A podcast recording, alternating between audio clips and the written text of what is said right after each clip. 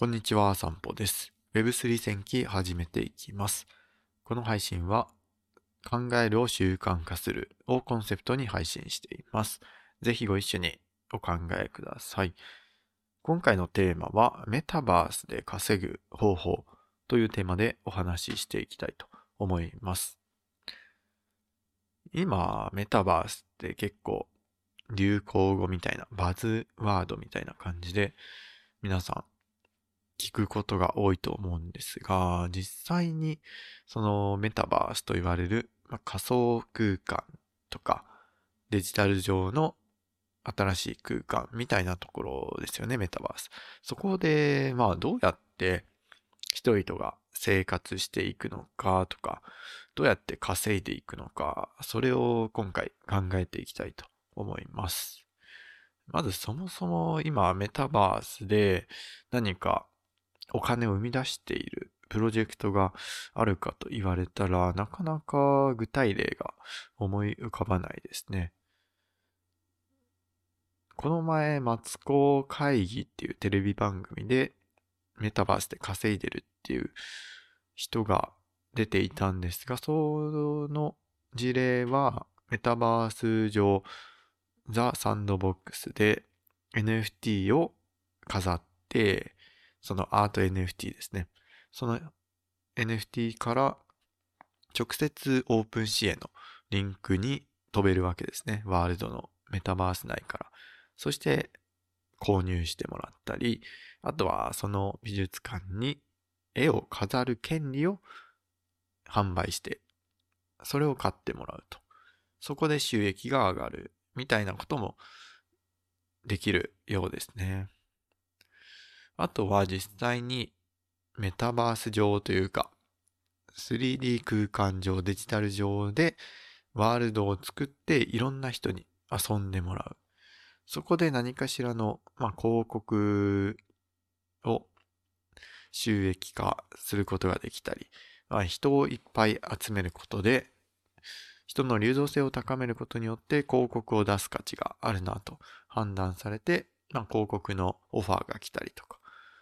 自分から営業して広告取ったり、宣伝したりっていうような稼ぎ方は考えられますよね。やっぱり今のところ、まあ、すぐ考えられるっていうのが、そのメタバース内で NFT を販売するっていうところが、今のところ、まあ、ベターな稼ぎ方なのかなと思いますね。例えば 3D モデルのその NFT 販売とかだったら、直接その 3D 空間上で展示して、そのまま販売するっていう方が、おそらくユーザー側にとっても、そのアバターを直接見られて、その購入基準を考えられるから便利ではあります。よね。なので、そのメタバース上でしか購入できない NFT なんかがあっても面白そうですよね。メタバース空間に入って、3D 空間に入って、そこでしか NFT ミントできないっていうのがあったら楽しそうですね。3D モデルがその空間、メタバース入ると買える。で、そのミントした NFT をすぐに着せ替え、アバターとして使うことができるみたいな、そういう空間があったら楽しそうですね。本当にそこに行かないと買えないと。でもデジタル空間上だから別に移動はそこまで苦にならない。っていう感じですね。うん。これはちょっと面白そうですね。なんかできたら自分でもやってみたいなと思いますが、ただ今プラットフォームがなかなか限られますね、これ。NFT の販売を直接するってなると、そのミントのボタンというかプログラムをそのメタバース内でに組み込む必要があるわけなので、それができるプラットフォームって今だとどうなんでしょう。 Decentraland ができるのかな今、 Decentraland ってあの、プログラミングしてワールド構築できるシステムがあるんですね。なので、もしかすると、 Decentraland を使うと、その場で NFT 購入してミントさせることも可能かもしれないです。このあたりは、まあ、詳しく調べてみないとわからないんですが、もしかしたらできそうですよね。結構自由度高そうでした。 Decentraland 触ってみて。はい。ツールが2つあるんですよね。ワールド、そのメタバース空間を作るツールっていうのが。なんかデフォルメされた誰でも触れるような簡単なツールと、プログラミングできる人用のがっつりしたツールみたいな分かれているんですよね。それがもしかしたら使えるかもしれないです。はい。今、 The Sandbox、Sandbox も一応 NFT を飾る枠みたいなのあるんですね。あのフレームっていうんですかね。額縁というか。そう。そこに NFT 飾って、直接 OpenC のリンクを貼ることができるんですね。ただ、外部サイト、やっぱり OpenC に飛ぶ仕様になるので、直接買うというよりかは参照を先、うん、まあリンクを貼るポータルサイトみたいな感じの位置づけですね、サンドボックスは、今のところは。あと 3D モデルの販売には対応してないのかな、まだ。はい。なので今 2D アートぐらいしか飾ることができないんですよね。その辺が、まあ、サンドボックスの今後の拡張次第ですね。あとは、うーん、そうですね。メタバース、NFT 販売以外で稼ぐとなったら、あの、サンドボックスが結構あの、メタバース上にワールドを作って、そのワールド自体をゲームとして遊ぶみたいな。そこで入場料を取ったりとか、そのゲーム内で遊んだ報酬でお金、トークンだったりを稼ぐみたいな。そういうのを提供すると言われているんですが、まだ、そうですね、アルファ版で、まだユーザー、全ユーザーにそういう機能が開放されているわけではありません。なので、その、サンドボックスが完全にリリースされたら、その、簡単なゲーム作り、サンドボックス上に公開するゲーム作りであったり、アトラクションですね。メタバース空間に入ってきた人が、その、いろんな人と遊ぶ場を提供する。それが提供できたら、お金になりそうですね。収益が出そうですね。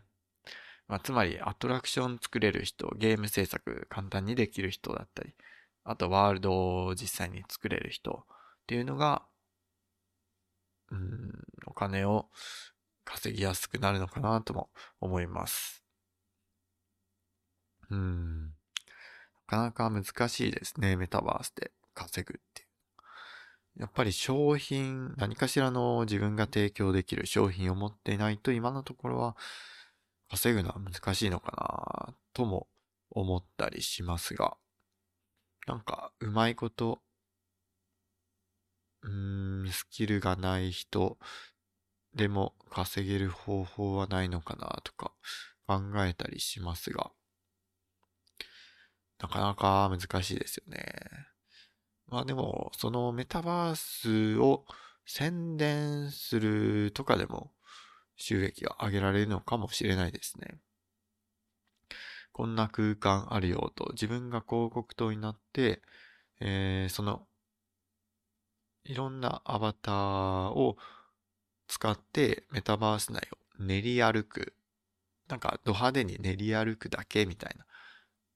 感じの広告でもいいのかな。今渋谷とかであの、なんだろう、派手に飾ったトラックじゃないですけど、宣伝用のトラックって走ってるじゃないですか。のトラックの荷台っていうんですかね、コンテナ部分をきれいに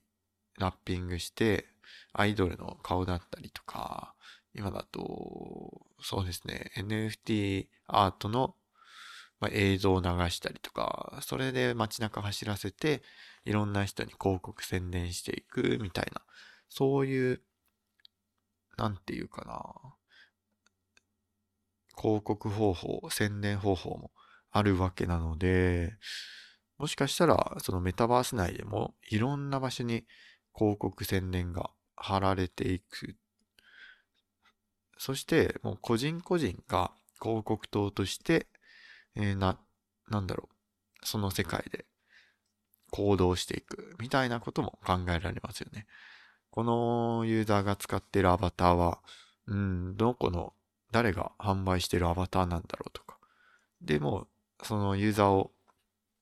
なんだろうな、ポップアップ、クリックしたり、ポップアップを調べたりすることで、その使っているアバターの販売所に飛ぶとか、そういう稼ぎ方もあるのかな。もしかすると。はい。広告塔として街中を練り歩くみたいな。そこから、まあ、いくらかアクセスを取れたら、その収益還元しますよみたいな。そういう、なんだろうな、動的なアフィリエイトっていうんですかね。単発のアフィリエイト案件みたいなのも、もしかしたら出てくるかもしれないですね。うん。意外と、そうですね。なんか、考えられそう。意外と多いのかな、収益化の機会っていうのは。うん。もっともっと考えたらありそうですね。はい。なので、皆さんもぜひぜひ、うん、こういう、今現在に、現代、リアル社会で行われている、そうですね、経済活動っていうのが、メタバースに置き換えたら、どういう感じで、うーん、メタバース内でお金を稼ぐことができるのか、これ考えていくと、いろいろ面白そうですね。はい。今回はこの辺りで終わりたいと思います。ではまた。